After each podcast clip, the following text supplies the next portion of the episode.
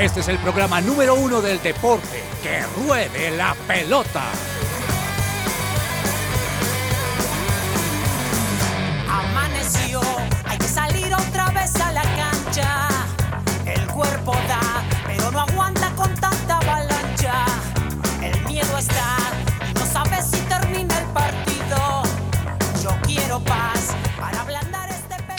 Hola, hola, muy buenas tardes, bienvenidos a Que Ruede la Pelota. Hoy es miércoles 9 de noviembre, 12 y 3 del mediodía.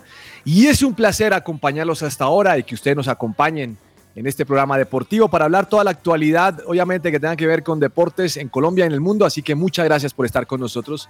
Don Andrés Perdomo, buenas tardes, ¿cómo le ha ido? Profe, muy buenas tardes, muy buenas tardes a todos nuestros oyentes y obviamente a los compañeros de la mesa. Profe, ya 11 días, 11 días nos restan para la- el inicio de la Copa Mundial. Y pues hombre, contando además de los días también los minutos, los segundos porque viene un gran evento. No, esto es, esto es emocionante. Y imagínense que me, me he puesto a mirar algunos portales de internet con todo el, de, de- obviamente, aclaro, de países clasificados al mundial, ¿no? Porque cuando uno se mete a ver esos portales, eso es la locura, eso hasta las páginas han sido rediseñadas, hay nuevas fotos. Hoy me enteré, por ejemplo, que Olé sacó una enciclopedia de las selecciones clasificadas. ¿Cómo le parece eso? Como un libro de unas, no sé cuántas páginas, pero una maravilla. Obviamente aquí no la vamos a tener porque pues, no Mm. clasificamos, ¿no? Claro. Pero hombre, qué, qué- qué locura, la verdad a mí sí me emociona ese tema y me parece fascinante lo que están viviendo esos países clasificados. Don Andrés Cabezas, buenas tardes, joven, ¿cómo va? Hola, profe, buenas tardes. Un saludo muy especial para usted, para Andrés Perdomo, para todos los oyentes de Que Ruede la Pelota. Muy contentos de estar aquí con ustedes. Los estuve escuchando ayer en este inicio de los programas especiales de Que Ruede la Pelota con toda la información del Mundial, con esas notas, esos reportajes bien, bien chéveres alrededor de este Mundial de Qatar 2022. Y bueno, sí, conteo regresivo. Yo la verdad estoy en otro conteo. Hoy es 9 de noviembre. Un mes. Ay, no. Un mes, señoras y señores, Nos para el estamos 9 de diciembre del 2022. Queda solo un mesecito, pero, pero bien, bien, profe, ahí estamos. Ahí estamos también palpitando Qatar. Cabezas, encontré por qué usted es tan ácido en sus comentarios. ¿Ah, sí? ¿Por qué, profe? Cuente, ya se lo voy a decir. Se lo voy Ah, a decir bueno, cuando, bueno. cuando estemos hablando de fútbol, porque encontré la razón. Yo decía, pero ¿por qué Cabezas? Es que usted no, vio- no vino el viernes, perdón, pero Cabezas el viernes está agresivo. Sí lo O escuché. sea, que, que, que el mundial no sé qué vainas, que eso que Qatar no sé qué. O sea, se puso de acuerdo con Joseph Blatter para Sí. decir que por qué, por qué el mundial en Pero Qatar. yo escuché el programa ayer y ayer precisamente dijeron en el programa que Joseph Blatter reconoció que fue un error escoger esta sede como Eso es mundial. que Blatter salga a decir eso es una vergüenza. Después de, después cuántos que- años de haberlo pospuesto Pero como entonces candidato. no era Oh, tan descabellado lo que yo 2009 decía. fue. Sí. Es una vergüenza salir a decir ahorita después de Claro. 12 años. Oiga, no, mire, es que no, yo me equivoqué. No, eso, eso no tiene presentación, cabeza. O sea, que si yo fuera un catarí, hermano, ese viejito no entra a mi país. Profe, pero para que vea que yo no estoy tan separado de Qatar, más bien quiero como reconciliarme con Qatar musicalmente hablando. Uh. Yo sé que hemos ya escuchado muchas veces el Haya Haya y hemos escuchado y vamos a estar escuchando varios. Hay por ahí un ritmo oficial de la FIFA de, de Qatar, se los voy a poner en estos días, pero quiero irme hoy, profe, con esta canción de Noura Fatehi, Rima Riad, Mm. Balkis, Red One y la FIFA Sound. Esto es Light the Sky, que hace parte de esas canciones de Qatar 2022. Esta sabe que me gusta esa, hasta es mi, más. esa es mi favorita, Sí. Sí, así comenzamos, profe. Arrancamos y prendemos motores en el programa de hoy de que ruede la pelota de miércoles.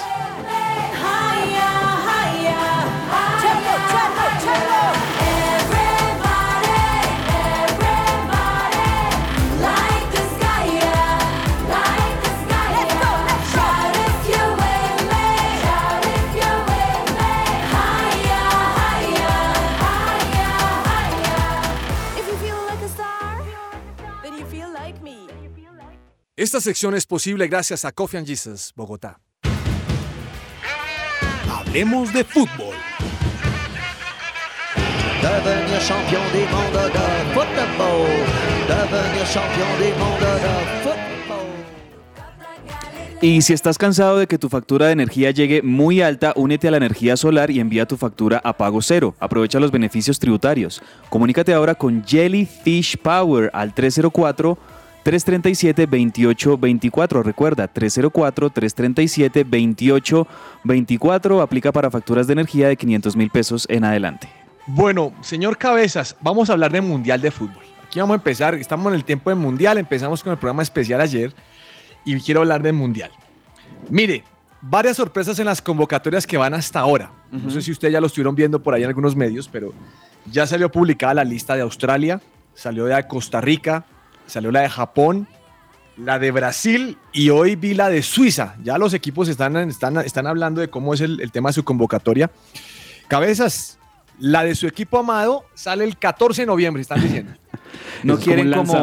Sí, creo que el- el- el- la selección argentina, la AFA, bueno, toda la organización alrededor del equipo de Scaloni no quiere que haya lugar a muchas especulaciones y a muchas polémicas, más allá de lo que sí se mueve por estos días en Twitter, que muchos tuiteros argentinos, medios argentinos especulan quiénes podrían entrar, quiénes podrían salir. Ya de entrada por baja hay una polémica y es con Lo Celso, porque Lo Celso está en este momento con una lesión.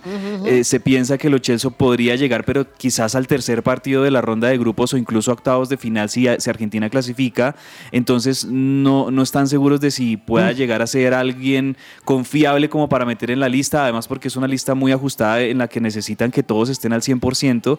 De entrada les digo una cosa que con eh, obviamente lamento porque la- Lo Celso es, un, es uno de esos jugadores que ha estado en este proceso de Scaloni de los más protagonistas.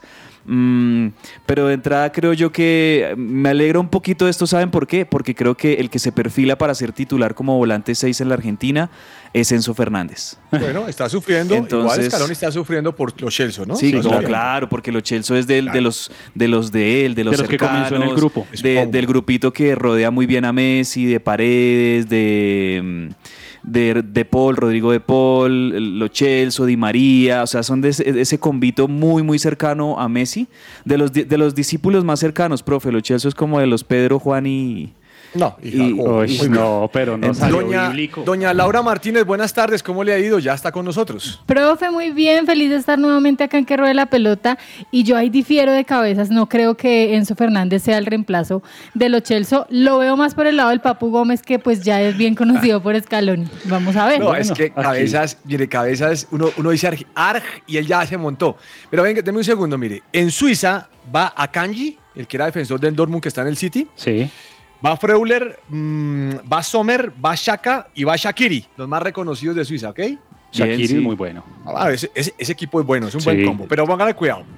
Eh, estuve mirando y hay sorpresas en las listas. Por ejemplo, la gente todavía sigue. Y ayer vi noticias que le estaban dando palo a Tite, eh, Laura, porque no llevó a Firmino, ni a Gabigol, ni a, Couti- ni a Coutinho. ¿Cómo le parece? Profe, le estaban dando palo, pero fue algo que justamente hablamos y es el hecho de que Brasil tiene tantas figuras Sí, pero, pues, que es imposible lograr acomodarlas todas. Incluso llevó tres, generalmente se llevan eh, 23 jugadores, llevó 26, convocó a 26 y bueno, yo creo que el equipo que está, ya está. Gabigol, pues sí, ha tenido un muy buen nivel, pero pues en este momento hay otros mejores que él, por ejemplo. Bueno, eh, señor eh, Perdomo, hoy nos despertamos con la noticia, bueno, ayer lo dijimos, eh, no, ayer no lo dijimos, mentira, No. nos despertamos con la noticia Con la triste. de Sané. Eh, me Mané. parece un poco prematuro lo que está diciendo el equipo en Francia, diciendo que no, que se le pierde el mundial, porque no hay un parte oficial del Bayern de Múnich ni tampoco de la, de la Federación de Senegal. Pero ya empezaron a hacerlo ruido de que no va. Yo tengo esperanza que el hombre vaya, porque cómo se va a perder el mundial ese Morocho. No, además que es el segundo, es el segundo partido de la, de la Copa Mundial que se transmitiría. Senegal jugaría contra Países Bajos el 21 de noviembre Sí. y sería un partidazo. Y Mané Claro. es una ficha clave, no solamente por eso, sino que es campeón de la Copa Africana de Naciones y obviamente el capitán de la selección senegalés. Oh, ¿Cómo no va a ir, hombre? Profe, pero, eh, hombre, yo digo una cosa, Bayern Múnich, ¿sí saben cuánto terminó ese partido ayer del Bayern Múnich Verde en Bremen? 6-1. 6-1. 6-1 le ganó el Bayern Múnich, un partido de, de Bundesliga, Bayern Múnich es super líder, le gana a todos los equipos de local. Yo ahí es donde digo, ¿por qué arriesgar, sobre todo a una semana y media de comenzar el Mundial, a, jugadores tan claves? O sea, yo, yo sigo pensando que ese tema de verdad cada vez se vuelve más complicado, eh, el tema de, de mes anterior al Mundial porque eh, es que estamos hablando de la máxima figura de una selección africana que es Sadio Mané. Es el capitán. Y es uno de hecho de esos jugadores que la gente quiere ver en el mundial. Obvio. O sea, entonces yo pienso, ¿para qué arriesgarlo en un partido Bayern Múnich Verde en Bremen cuando el Bayern termina ganándole 6-1 al Bremen? De verdad que eso es algo que yo no me Cabezas, explico. ayer dije aquí que, que los jugadores debían soltarlos dos semanas Claro, antes. De acuerdo, sí. profe. Mire, de acuerdo. eh, ¿sabe que ahora que usted dice este- eso del Bayern de Múnich, ¿sabe qué pasó con Thomas Müller? El Eh, el hombre dijo que no juega más, que, que- que lo dejen quieto para el Mundial y el Bayern le dijo, listo, quédese quieto. Ah, a él sí le dieron permiso. Con el papel también sí, pasó ahí lo sí. mismo, ¿no? Vea, pero ahí, eh, ahí es donde se ve también como el trato y como las prioridades y las preferencias. en Pues algún- hermano, o sea, sí, sí, pero, pero yo estoy de acuerdo con usted. ¿Cómo Algunos el intocables. Mundial? Bueno, mire, le quiero contar un dato muy interesante de la selección de Australia. A usted estoy seguro que, estoy seguro que Laura ya lo sabe. El, el técnico de, de Australia se llama Graham Arnold. ¿Listo? Datazo. El tipo, no, espera un segundo que ya. pero usted- ¿Para qué dice que ya lo sabe, profe? Esto es muy duro. Ella no sale, ella no sale de lo que es el Manchester United, Boca. No, y es que realmente lo que usted va a decir es un dato muy curioso y muy chévere. Graham Arnold es el técnico de la selección australiana y no convocó a un jugador que se llama Trent Sainsbury. No lo convocó. Ok. Y este jugador es uno de los jugadores más veteranos de Australia, es un defensa que juega en el Al Wakra de Qatar, es decir, que le va a poder dar un poquito de experiencia por el estadio, lo que sea. Pero el punto que resalta la prensa australiana es que el hombre es yerno del técnico.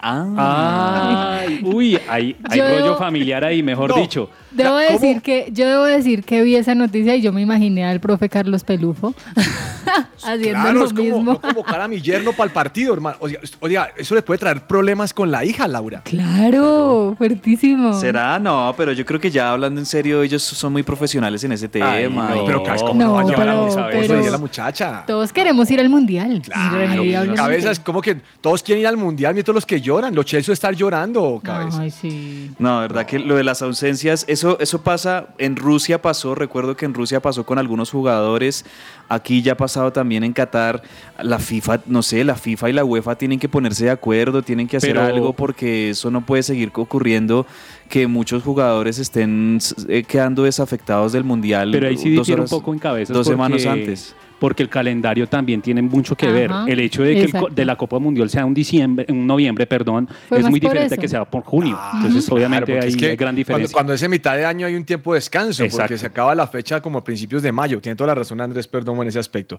Venga, les voy a contar, Laura, estaba diciendo al principio que ya descubrí por qué cabezas están así. A ver, ¿por qué? Es que la semana pasada estaba agresivo con el tema de Qatar, que ese partido Ecuador-Qatar, qué tal. Y, y cada vez que está hablando India está agresivo porque es que River no está jugando ahora, pero le voy a decir la razón por la que considero que cabezas están O- hoy juega A ver. River, por cierto, hoy juega River por si acaso, ahorita les digo contra quién. Mire, Ar- Argentina ha hecho una alianza con Qatar y van a mandar policías de Argentina a Qatar para impedir la entrada de las barras bravas. Ay, vea. ¿Listo? Y que no Entonces, cantar, cuando uno mira las cifras de las barras bravas, ahí sé por qué cabezas es así. Mire, 6 mil barras bravas van a impedir que entren a Qatar, de los cuales el 33% son de River. No, ¿Cómo le ocurre? No, no, no, no, ¿Ah? no, no. Con es que las cifras son contundentes. La leí hoy, mire, la cifra es 33% de River, 25% de Boca, 23 de Vélez y 8 de San Lorenzo. Por eso cabezas es así. Por eso es preferible que él se desahogue aquí en los micrófonos a que lo haya hecho allá en Qatar, profe. No, y además que, además que hay algo y es que independientemente del equipo al que, al que hinchen o por el que vayan, las barras bravas son un desafortunado episodio para el fútbol porque son las que terminan causando problemas, disturbios. De hecho, Qatar, gran señalada que porque no les permiten decir groserías, que me parece fabuloso.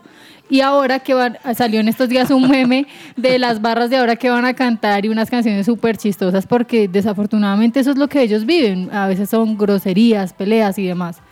Es que el folclore del hincha argentino y la pasión del argentino hacia el fútbol, ya de entrada yo pienso que no va a conjugar bien con una cultura del primer mundo y, y pues un país tan, tan rico como, como lo es Qatar, donde hay unas leyes, unas costumbres totalmente distintas. Yo creo que es, es- es una muy buena decisión, me parece, que, que haya también policía argentina que entiende al hincha, que entiende la cultura, que entiende eh, sus, su procedencia, su origen, para que puedan también acompañar esos eh, ejercicios de, de seguridad que tengan que hacer allá con los hinchas argentinos de, De acuerdo. que, de, de la selección. Me parece bien, profe. Bien. No, oye, además que eso si no le ponen cuidado, eso destrozan el país. Eso Profe, sí, ya, que usted abrió una, una pequeña ventanita en el mundo Bober, aquí hablando de, de- de Boca y River, mire que me encontré una perla que dijo un, un ídolo de Boca, una leyenda de Boca. ¿Se acuerdan de El Pato Abondancieri? Sí, Sí, claro. Claro. Mire lo que dijo con respecto el Pato Abondancieri al partido que, en el que vimos el, el domingo que, que Boca pues termina eh, expulsados seis jugadores, terminan peleados y pues el, el partido se acaba porque ya por regla no pueden jugar más de, más de seis jugadores, dice el Pato Abondancieri. Me parece que lo más grave fue que una institución como Boca, que la quiero, la respeto y la amo porque me dio todo en mi carrera, nunca pensé que podía terminar un partido porque se quedó sin jugadores, dijo el, el No, Pato Abondancieri. claro, claro, una cosa Es que es- eso sí, eso fue insólito. Bueno, mm, vamos a cambiar de tema, dejando ahí eh, eh, el tema del mundial que obviamente sigue, sigue estando al, al- al tope o comienza. Eh, entre otras cosas, anoche vi una persona que entrevistamos aquí hace un buen tiempo en la emisora, que es Javier Hernández Bonet, y lo vi transmitiendo en Caracol Televisión en vivo desde Qatar, cabezas. 3 de la mañana allá, 7 de la noche aquí. Impresionante. Wow, admirable. La cobertura de más Caracol. de él. Ojalá pudiéramos tener aquí en el micrófono porque la cobertura me parece muy interesante. Muy interesante. Más, aún de él porque, eh, pues no es un secreto, el mismo Javier Hernández Moreno ha dicho que no ha pasado por los mejores momentos de salud últimamente. Claro. Entonces, a mí me parece que él es de admirar lo que hace por su pasión. Al final de cuentas es su pasión porque él es una persona que lleva muchos años eh, en esto. Ya yo creo que por dinero ya no lo hará mucho. Sí. Entonces, chévere. Muy bien. Bueno, anoche tuvimos fecha del fútbol colombiano. Mm, Águilas Doradas le ganó visitante al Deportivo Pasto. Impresionante lo de Águilas. Le ganó 0-1 con gol de Marco Pérez, que en algún momento había sonado para Santa Fe, doña Laura. Y a segunda hora, eh, América perdió de local contra el Medellín 2-0. 0-2 perdió de local. Esto perfila muy bien a Águilas y perfila muy bien a, a- a Medellín, sin decir que ya están clasificados o que alguno de los dos va a ser. Pero con seis puntos ya en dos fechas, Águilas la tiene montada, Laura. No, y además yo quiero decir que, que también deja muy mal parado a América, pero a la vez eh, yo debo confesarles que no culpo a Guimaraes por lo que está pasando en este momento con América, porque es que cuando Alexander Guimaraes llega, América no tiene un equipo armado, eh, no tiene en este momento las Antes llegó lejos. Exacto. Antes, de hecho, muchos decían que América no sabían cómo había logrado entrar a los ocho y ahorita se están viendo los resultados de eso. Pero sí, totales aplausos para, para Águilas con Leonel al frente porque definitivamente es uno ahorita de los favoritos. Al final de cuentas es el líder en solitario, invicto. Y quién quita que se meta a la final. Estos puntos le que pueden todavía va a tener servir. que jugar contra el Medellín y todavía le quedan hartos De partidos. acuerdo. Pero Leonel la- las, trae. Bueno, me, me- me alegra por ellos. Esta noche tenemos fecha, eh, Santa Fe contra el Pereira a las 6 y 15. Y Junior recibe a Millonarios, don, Armando, don, don Andrés Armando. Junior recibe a Millonarios. Sí, partido clave. Obviamente todos los partidos de aquí en los cuadrangulares son claves, sino que con, Junior cuenta con bajas, con bajas importantes. Por ejemplo, Viera no va a estar ahí esta No, noche. pero Oiga, es que- ¿Cuánto le ha Toca aprovechar, Viera toca aprovechar. camiseta, no? Uno no sabe si vieras baja Sí, o refuerzo. o refuerzo, exactamente. Pero el Eh, partido de hace no. ocho días fue un gran refuerzo. Bueno, lo cierto es que le preguntan todavía a ese hombre, dice, yo todavía no entiendo por qué me quité la camisa. Y el hombre pues Sí, está obviamente lamentándose. Va a tapar algún ex millonarios, ¿no? Perdón. No, profe, no- desconozco esa información. No Bueno, sé. creo que va a tapar Martínez, el que estuvo por Millonarios y salió en pleito Ah, con vea, pues. Millonarios por el tema de comprar su pase. Jefferson Martínez, y no, no se olvide de él. eh, ¿Él es el ex- el ex bueno? Laura, le voy a decir algo. Yo sé que usted es una mujer apasionada por el deporte. Sí, señor. No hay nada escrito. No, Los partidos son de 90 minutos Así más la reposición. nada. Santa Fe no va como favorito ante el Pereira. Pereira está jugando muy bien. Santa Fe tiene un problema con los centrales. Pero vi la convocatoria de Santa Fe. Y la convocatoria es el técnico diciendo, voy a salir a atacar. Está grande a mí. Yo también vi la convocatoria y yo dije, uy, pero llamó más, más gente de lo normal. Sí, llamó a la mamá, llamó al papá para que le ayuden a combatir todo. Pero mucho bueno, todo. va con toda. ¿Se imaginan si se da una final totalmente inesperada por muchos en este Uh. momento? Hoy por hoy, yo sé que estamos hasta ahora arrancando Pereira los Águilas. cuadrangulares. Pereira Águilas. Pero en este momento, la Sí. final es Águilas Doradas Pereira. Esa es la final Mire, en este momento si la del final llega a ser Pereira Águilas, Perdomo, nos vamos para Tocaima a partir del primero de diciembre.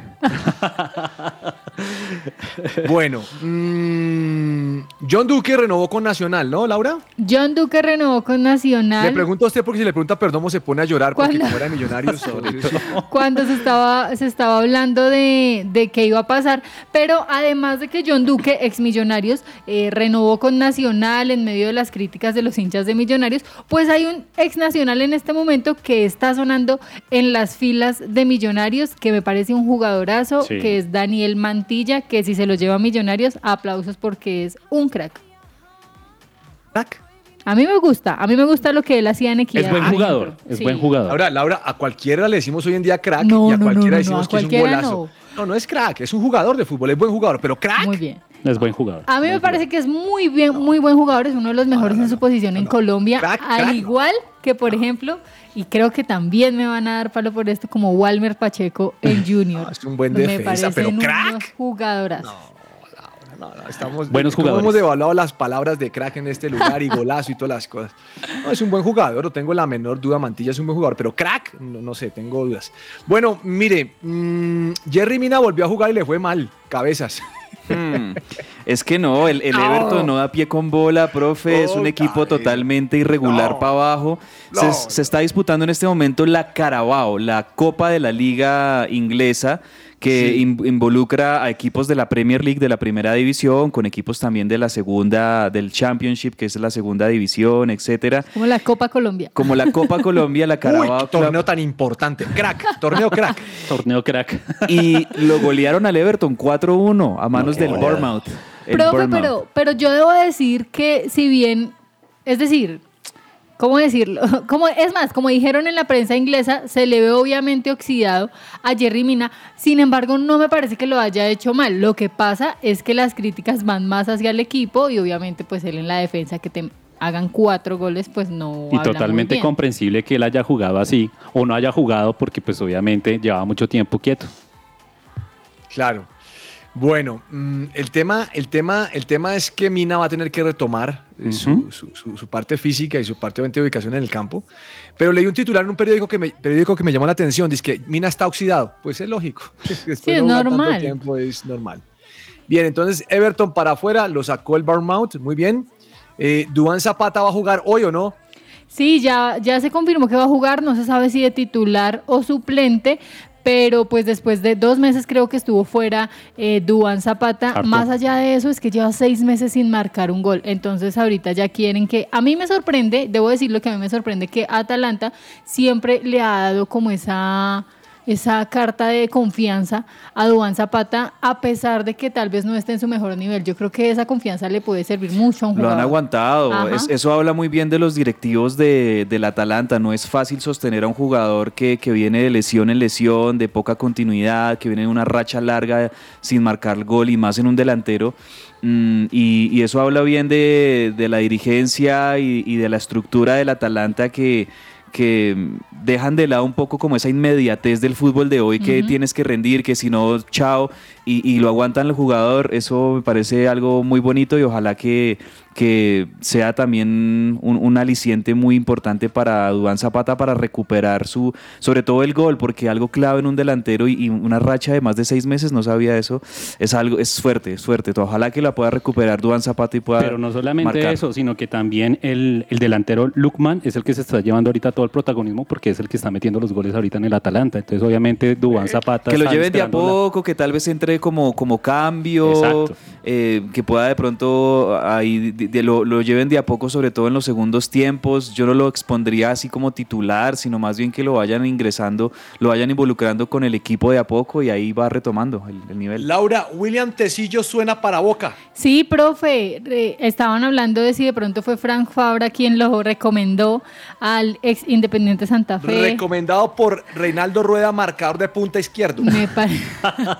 No, qué recomendación. profe, no, profe. Tan pero espectacular.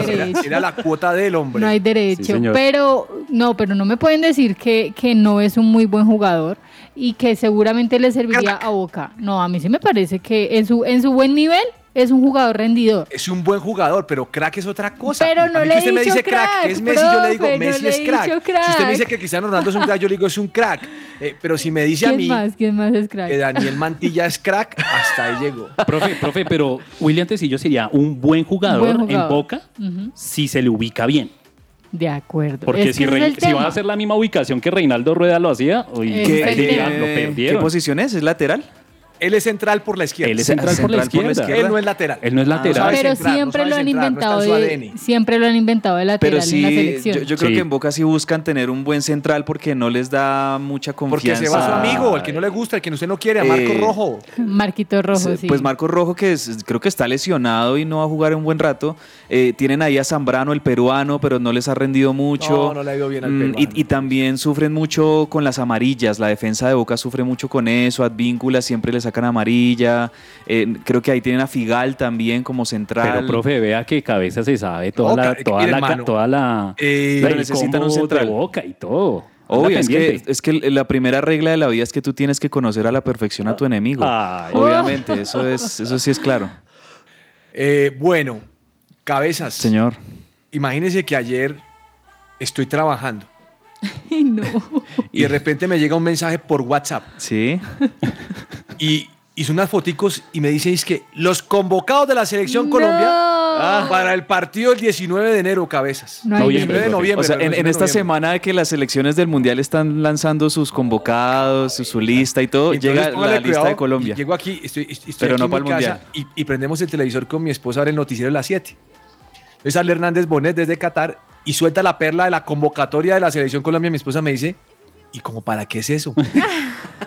Imagínese. O sea, Sí, como So- para eh, somos ella y millones de colombianos que nos preguntamos lo mismo, profe. Ay, no. cabeza. A mí lo que me parece insólito es un partido dos días antes del mundial. Un día antes del mundial. Hombre, déjelos al menos ver el mundial. Pero ¿sabe qué, tranquilos. ¿sabe qué, profe? Se le abona a Néstor Lorenzo que no haya convocado a ninguno de los jugadores que están en la liga. Le colombiana. están, Se le dando, le están dando a Néstor Lorenzo con todo hoy. Bien hecho. Claro. Porque está llamando a lo que llaman su rosca. No llama a nuevos jugadores. Es Pero el punto es, ¿ese partido era necesario, Laura? No era necesario. en- o sea, la verdad, este es un partido que no sirve para nada.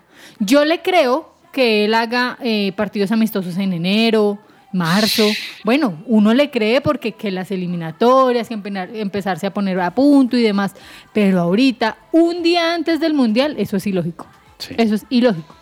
Cabezas, lo cierto de esto es que usted está muy feliz porque Juan Fernando Quintero vol- volvió a estar convocado. Llevó al Pelé colombiano, como ya le dicen en Brasil. No me estoy mofando, señor de Cabezas. Está llevando a, vuelve Santos Borré, Santiago Moreno, Sebastián Gómez de Nacional. Bueno, Jorge Carrascal vuelve. Y este hombre, Carlos Cuesta, también aparece. Eduardo Atuesta. Mm, la convocatoria me parece que está buena, pero el partido me parece salido de tono. El partido, ¿qui- ¿Quién va a ir a ese partido? No tiene lógica alguna. No, me parece muy raro. Yo, no entiendo lo que es el fútbol colombiano. Bueno, mm, doña, doña Laura, dígame una cosa. Croacia, salió, al- salió, salió. Ay, aquí estoy viendo que Croacia sacó su listado.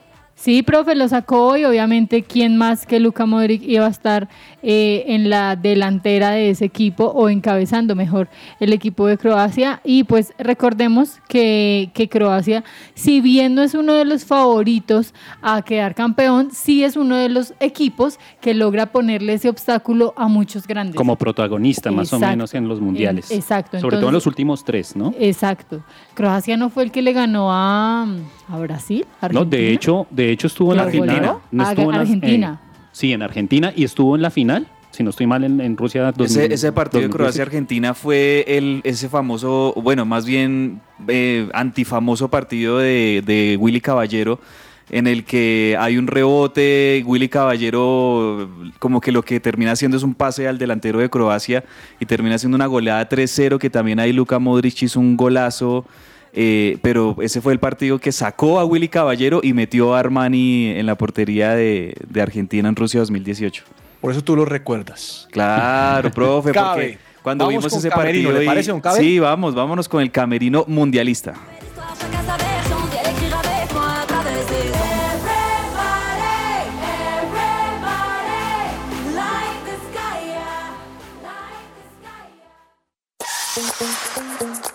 Las historias detrás del deporte.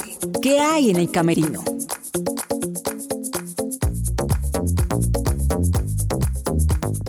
La Copa del Mundo es el torneo cuatrienal que determina el campeón de fútbol del mundo.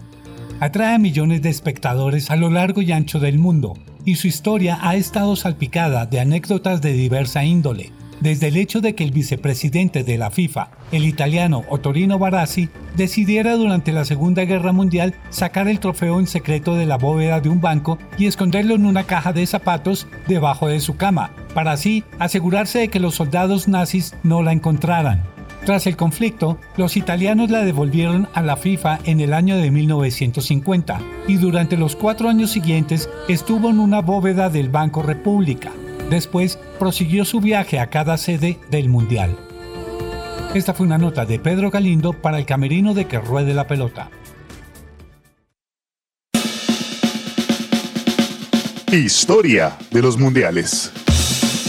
Hola, bienvenidos a la historia de los mundiales. Hoy, Italia 1934. Esta edición fue catalogada más como una Copa de Europa. Se dice que Argentina llevó un equipo de aficionados y Brasil todavía no era el gran equipo que conocemos. Ambos regresaron a casa tras perder el primer juego ante Suecia y España respectivamente. Uruguay no asistió en represalia a la inasistencia de los grandes equipos europeos a su torneo. Se jugó desde la primera fase el sistema de clasificación directa. El que perdía iba saliendo. Se comenta que este fue un mundial que tuvo muy poco juego limpio, marcado por la ayuda de los árbitros al equipo local, especialmente en el partido frente a España por los cuartos de final que dicen fue el mejor partido del torneo. El saldo, empate a un gol, sumado al juego violento de los italianos que lesionó a varias figuras ibéricas. En semifinales, Italia superó a Austria 1 a 0, mientras que Checoslovaquia le ganó a Alemania 3 a 1. En el partido por el tercer lugar, Alemania le ganó a Austria 3 a 1, y en la final, que se fue de alargue, los italianos batieron a los checos. Los jugadores y el técnico recibieron la copa y sus medallas con el saludo fascista, pues la selección italiana formaba parte del aparato de propaganda de Mussolini. Pero cuenta la historia que en el terreno de juego tuvo que valerse del talento de varios jugadores que no pensaban de la misma forma y fueron nacionalizados para hacer una buena presentación. En esta copa se marcaron 70 goles, promedio 4.1 por encuentro. Los goleadores fueron Schiavio de Italia, Conen de Alemania y Nedjedli de Checoslovaquia, cada uno con 4 goles. La figura el italiano Giuseppe Meazza, como también se le conoce al Estadio de Milán.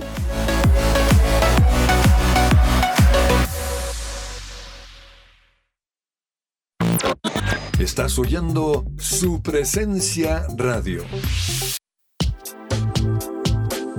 El invitado.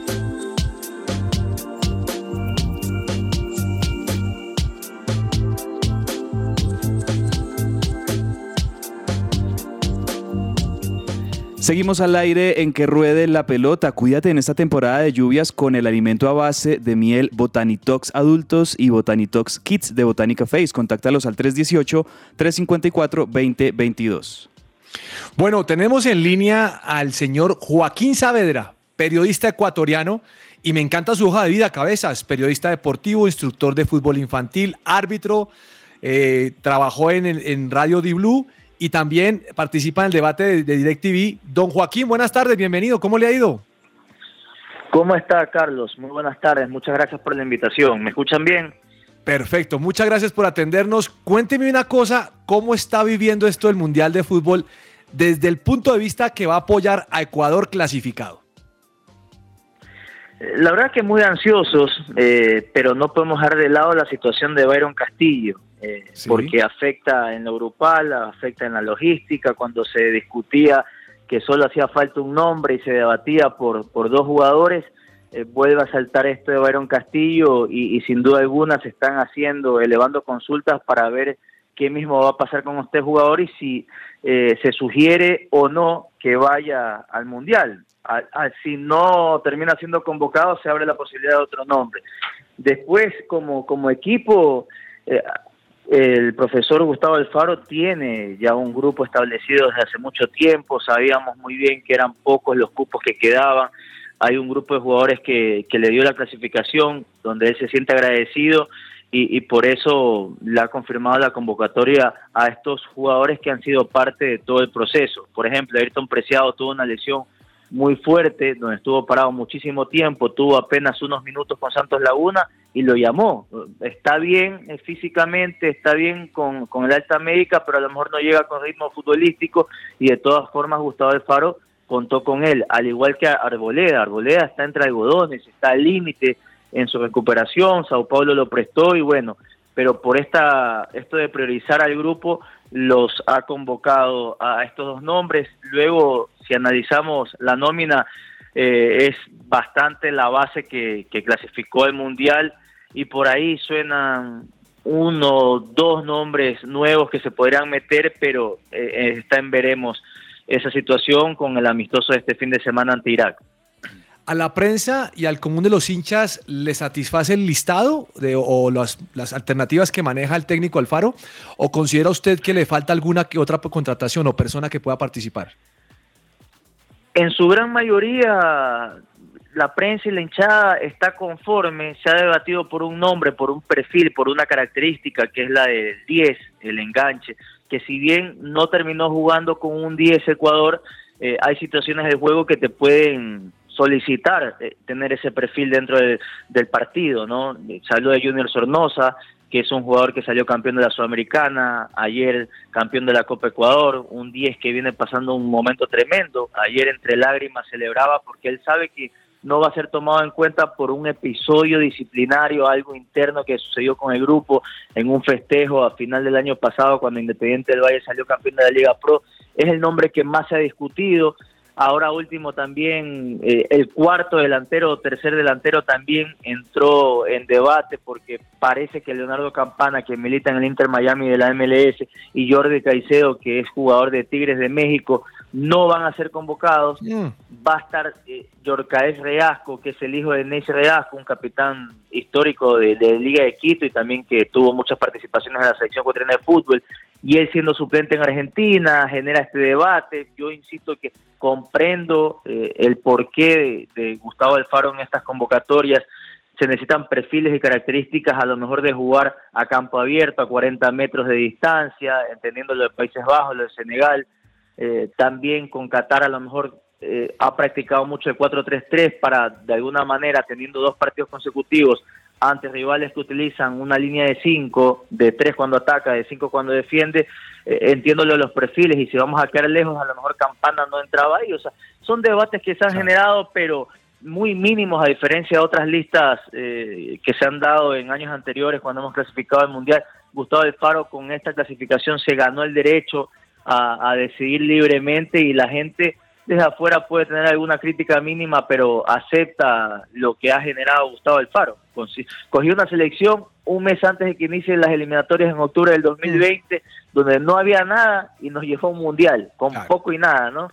Entonces, eh, hay mucho agradecimiento eh, de la hinchada y de la prensa hacia él. Le quiero hacer una pregunta más que del, al periodista, al hincha. Y le quiero preguntar, ¿qué cuentas hace usted para poder pasar a la segunda ronda?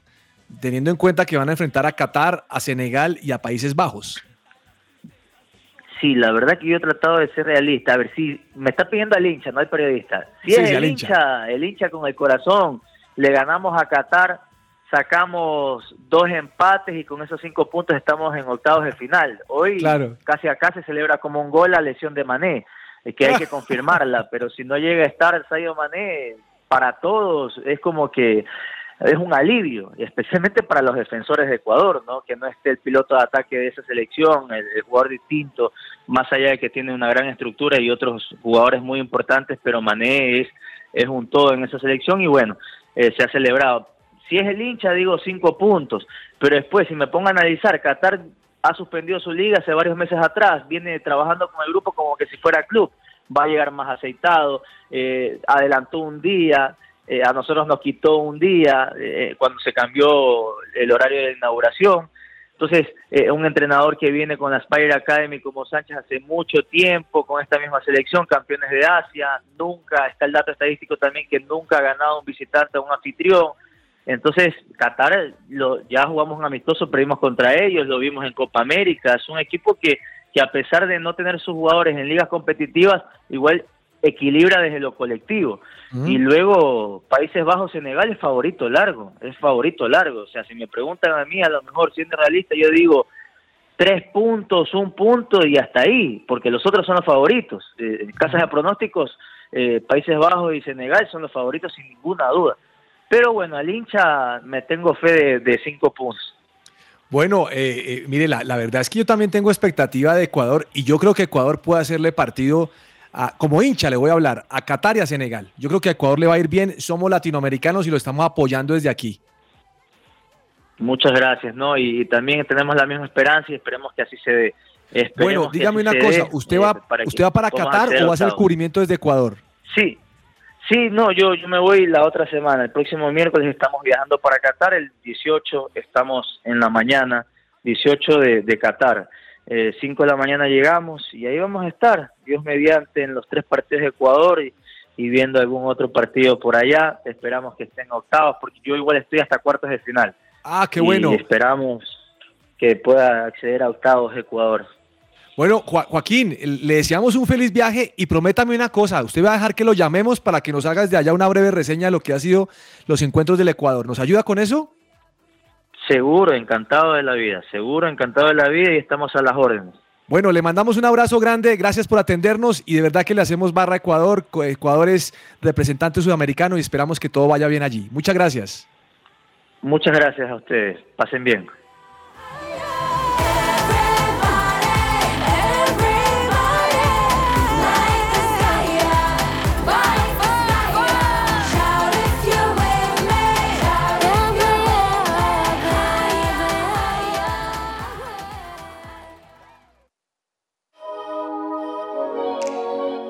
Tips deportivos.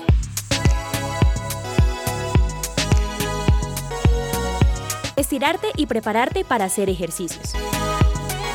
Si quieres evitar una lesión, asegúrate de estirar por unos 10 minutos antes de comenzar cualquier ejercicio, incluido el fútbol.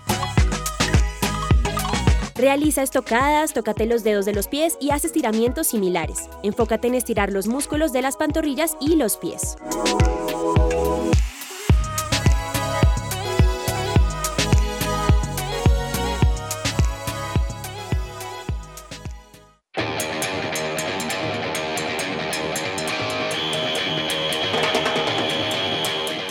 Protagonistas.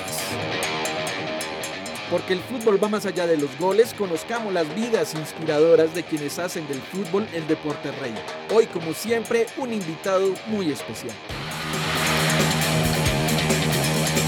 Ha marcado más de 500 goles en su carrera deportiva, considerado como uno de los mejores delanteros de la historia, campeón de la Liga de Campeones de Europa, campeón de la Superliga de Europa, campeón del Mundial de Clubes.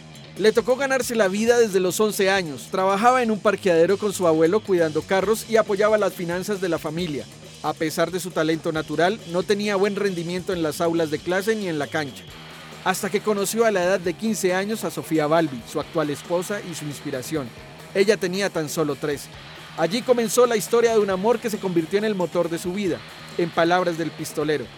Ella me hizo ver que yo no era un burro, solo que no tenía ganas de hacer las cosas. Al poco tiempo, Sofía se traslada a Barcelona a vivir con su familia y él entiende que su única opción para volver a verla es convertirse en profesional y llegar a Europa. Cuatro años después llega a Países Bajos a jugar con el Groningen, desde donde buscó a su musa para formar un hogar. Luego fichó con el Ajax, el Liverpool, el Barcelona, el Atlético de Madrid y lo demás es historia. Celebra siempre sus goles besando tres dedos de su mano derecha, dedicando sus logros a su familia y sus tres hijos, Delfina, Benjamín y Lautaro. Luis Suárez, artillero de la temible selección uruguaya, encarna el alma de la garra charrúa. El hombre a quien el amor lo hizo leyenda es uno de los protagonistas del Mundial de Qatar 2022. Todo lo que tiene que saber más allá de la pelota. Ansiedad, depresión, ataques de pánico, en Gosen y la Clínica de Identidad te acompañan y te ayudan en el tratamiento de tu necesidad. Contáctalos al 313-302-6163 o al 301-440-4155. Bueno, doña Laura, María Camila Osorio ascendió en el ranking WTA, ¿no? Profe, sí, a pesar de que en este año pues María Camila Osorio no tuvo un, un título como tal importante, eh, sí logró ascender en su en el ranking WTA. Recordemos que este es el posicionamiento que dan a nivel internacional de tenistas mujeres y lo hizo esta vez, eh, subió más puestos, digamos que sigue en la pelea siendo muy joven. Creo que María Camila Osorio tiene solo 22 años. Es, es bastante joven. Eh, en este momento, eh, la francesa Caroline García, que fue la ganadora de las finals de Fort Worth en Texas, subió al cuarto puesto del tenis femenino y todavía lidera Iga Swiatek, Swiatek, perdón, no la sé, es polaca, no la sé pronunciar, pero ella cayó en semifinales de este evento y María Camila Osorio también protagonizó una excelente, eh, eh, una excelente, digamos que temporada ya está completamente cerrada, pero cierra con un balance positivo al haber mejorado su posición en el ranking WTA. Las que son crack ascienden en el ranking WTA y dan consejos para hacer el oficio en el hogar. Señor Cabez, señor Perdomo, Conor McGregor, ¿qué pasó con Conor McGregor? Ah, este sí es una joya. Yo creo que él, él quiere comprar un equipo, o sea, Como lo sea. que sea, lo que Conor, sea, cómprate a. Santa Fe, te lo vendemos. Uy, sí, por favor. Pues hombre, está interesado en comprar el Liverpool. Esto, eh, recordémosle a nuestros oyentes que Conor McGregor también estuvo interesado en pagar el Chelsea también, porque pues obviamente con este tema de, de la guerra entre Rusia y Ucrania, pues el, el anterior dueño del Chelsea ofreció eh, vender el Chelsea, pero no, ahorita sale a ofertar y a comprar o quiere comprar el Liverpool. Sería una buena inversión, ¿no? Bueno, señor Cabezas, vamos a hablar de baloncesto colombiano. Señor Cabezas, los Piratas de Bogotá van bien contra los Titanes. Sí, a pesar de que en el primer partido de estas finales que se están dando entre Titanes de Barranquilla y Piratas de Bogotá, lo había ganado el equipo de Barranquilla, pues ayer en medio de la Bogotá caótica que tuvimos martes, pues los Piratas por lo menos nos dieron ahí una buena alegría a los bogotanos ganándole el otro partido.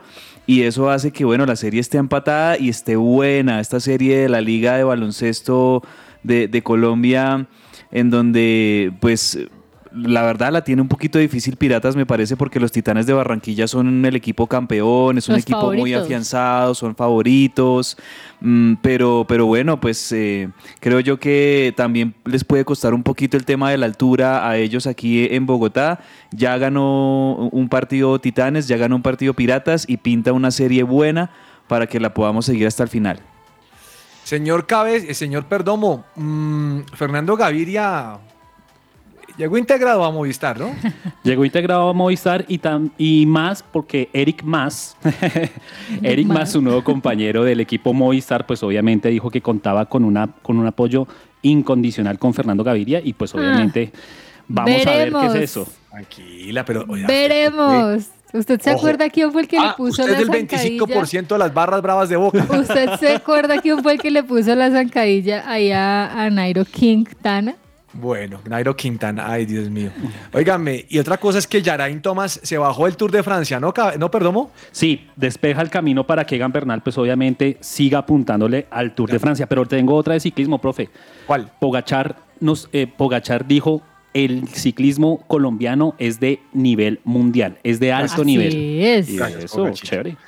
Ayer no hubo NBA cabezas porque estaban con las elecciones en Estados Unidos, ¿no? Claro, profe, los jugadores estaban muy juiciosos votando como deben y además que los deportistas en algo tienen, eh, eh, o sea, si hay algo en lo que les exigen a los deportistas dar mucho ejemplo, ese es precisamente en esto, en, en salir a votar, entonces tanto la NFL como la NBA, cuando hay alguna jornada importante de votación, eh, ellos son muy comprometidos con esto y claro, por las elecciones de midterm en Estados Unidos no hubo jornada, pero hoy vuelven.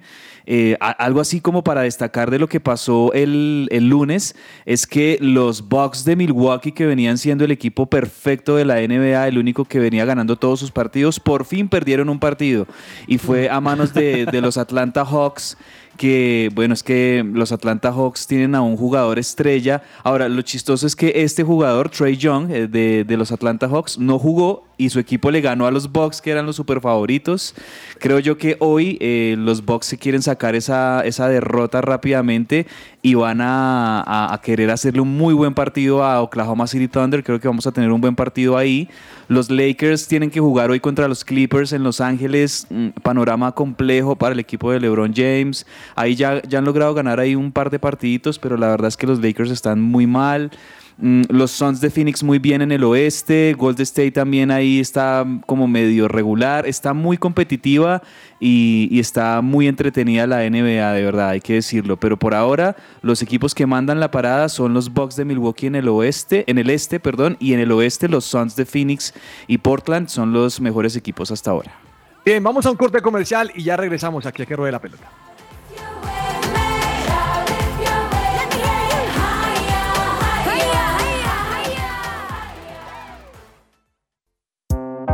Su presencia radio. Agenda deportiva. Se me va a salir el corazón. Y una recomendación deliciosa a esta hora para todos nuestros oyentes. Si les gusta la comida de mar, visiten la Pescadería La 65, un restaurante genial con productos traídos directamente del mar a la mesa. Visítalos en sus sedes de Usaquén o Chapinero y más información pueden encontrar en el 313-384-53 o también buscarlos y ver todos sus platos y todas sus instalaciones en su cuenta de Instagram, arroba pescadería la 65. Laura, ¿cuál es su recomendado para hoy? Allí iba a decir que yo quisiera ir a la pescadería, pero no me gusta el pescado. No. Les Eso he se parece al fallado. chiste de Sergio Tomás Cabezas. Les he fallado. Profe, hoy hay Liga Española, juega el Sevilla contra la Real Sociedad a la una de la tarde, ahorita. Y también eh, hay Leipzig contra el Freiburgo de, a las 2 y 30 por la Bundesliga. Señor Perdomo, su recomendado. Dos recomendados rápidamente. Esta noche, Junior contra Millonarios a las 8 y 20. y el segundo recomendado es una serie, profe, porque ustedes han estado recomendando series, y es la es. serie de Checo Pérez que está en Star Plus. Uy, no, gracias. Acerca de la Oiga, carrera Checo de Checo. Pérez, ¿sabe qué salió a decir Chico Checo Pérez? Sí, señor. Me gustaría competir en Sudamérica en un gran premio, Ay. Argentina y Colombia. ¿Cómo le parece? Está abriendo las puertas porque obviamente el director del. Gran Premio de México estuvo hoy en con visita aquí con el señor. Ajá. Cabezas, ¿tiene algún recomendado, señor? Eh, profe, hoy juega River. Gracias, deje así. Eh, no, pero espere, ¿qué se déjeme ve que darle- no? Es que no. este- Te si, lo le doy, si le doy espacio, no, se me acaba no. el No, no, programa solo, solo eliminado decir que, solo decir que es un partido amistoso entre Colo Colo y River. River va a jugar un par de partidos contra Colo Colo, contra el Betis de España también. Partidos amistosos, pero bueno, pues nada, los hinchas lo, lo seguimos a las 5 y 30 de la Está- tarde contra el Colo como Colo de con Chile. la convocatoria de Néstor Lorenzo con la selección colombiana. Igualito. El partido Bien, de hoy es ayer parecido. dimos la primera pista que no se va a repetir Chan, chan, para que la gente chan. pueda ganarse una camiseta de algún e- equipo participante del Mundial de Fútbol. Va la segunda pista, ¿le parece? Ay, ay, ay. Atentos, tomen nota. Se viste de Mundial. ¿Cómo? Se viste de Mundial. Se viste de mundial. Téngalo en cuenta ahí porque el viernes ya sabe lo que tiene que hacer, mandar todas las frases completas. Todas. La de ayer no la podemos repetir y la de hoy es se viste de Mundial. ¿Listo? ¿Queda claro? Perfecto. Clarísimo. Ahí ya tomaron nota los oyentes y sigan ahí conectadísimos porque la tienen que seguir, la tienen que armar, ¿no? Total. Oiga, le voy a contar esta para, para irnos. ¿Cuánto nos queda? Perfecto. Mire, hay un hombre que se llama Caín Velázquez. No. Ya con ese nombre queda uno como grave. Eh, será- el ya. ¿Qué hermano pecado de- cometió? ¿Qué ¿Quién pecado cometió? qué? Ya le voy a contar, señor. Ex campeón de la UFC. Duró ocho meses preso. Ok, ¿por qué? Obtuvo libertad bajo fianza. Ah, al hombre lo acusaron de intento de asesinato y 10 cargos por llevar armas ilegalmente. Pagó un millón de dólares de la fianza. Lo que me llama la atención es que con ese nombre no se podía esperar menos en la. Profe, le tengo una noticia de entre el tintero rápida. Reinaldo Rueda confesó que estuvo cerca de ir a Millonarios, pero prefirió ir a Atlético Nacional. Está como- gra- está como hizo la Joseph gran- Blatter. Hizo, hizo la gran John Duque. O está como Joseph Blatter, confesando después de tantos años. Bueno, le tengo una final. Esta le va a gustar a Perdomo de rugby. Hágale, profe. ¿Usted sabía que el Mundial se va a hacer en, en- en el 2023 en Francia? Sí, señor. Sí lo Pues, sabía. hombre, la unidad de la Fiscalía Financiera Nacional de Francia está investigando por qué se va a hacer el Mundial allá. Y están diciendo porque hay favoritismos, tráfico de influencias y corrupción, señor. Y duro. Imagínese, todo se ve en todo lado, ¿no? Cabezas. Mm. Sale a la luz. El Feliz manchado. cumpleaños Agustín Palavecino, 9 de No. noviembre del Profe, 60 ¿qué es esto? No. del Señoras y señores, se 96. acabó el No, tiempo. profe. 26 Trabajamos para que añitos de no Palavecino. tiempo para pensar en River. Muchas gracias por acompañarnos. Mañana 12 del día aquí con toda la información deportiva. Un abrazo para todos. Chao, chao. Chao, chao. No.